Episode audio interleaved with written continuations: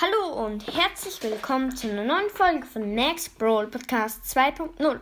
Heute zeige ich euch zwei Zelda Breath of the Wild Glitches. Und ich würde sagen, wir fangen direkt an mit dem ersten Glitch. Und zwar, den Glitch habe ich schon mal erwähnt, dass man, wenn man auf die Insel Jod werde, die Insel ohne Ausrüstung, dort kann man einfach, auf dem, während man auf dem Floß hinfährt, etwas auf das Floß legen. Und dann, wenn dir deine Ausrüstung abgenommen wird, kann man sich die Sachen einfach wieder nehmen und dann halt, halt damit kämpfen und so. Und zweitens, da bin ich selbst drauf gekommen, also ich und ja, also da war, das ist so vor dem Schloss, da gibt es so ein paar Kampfmaschinen.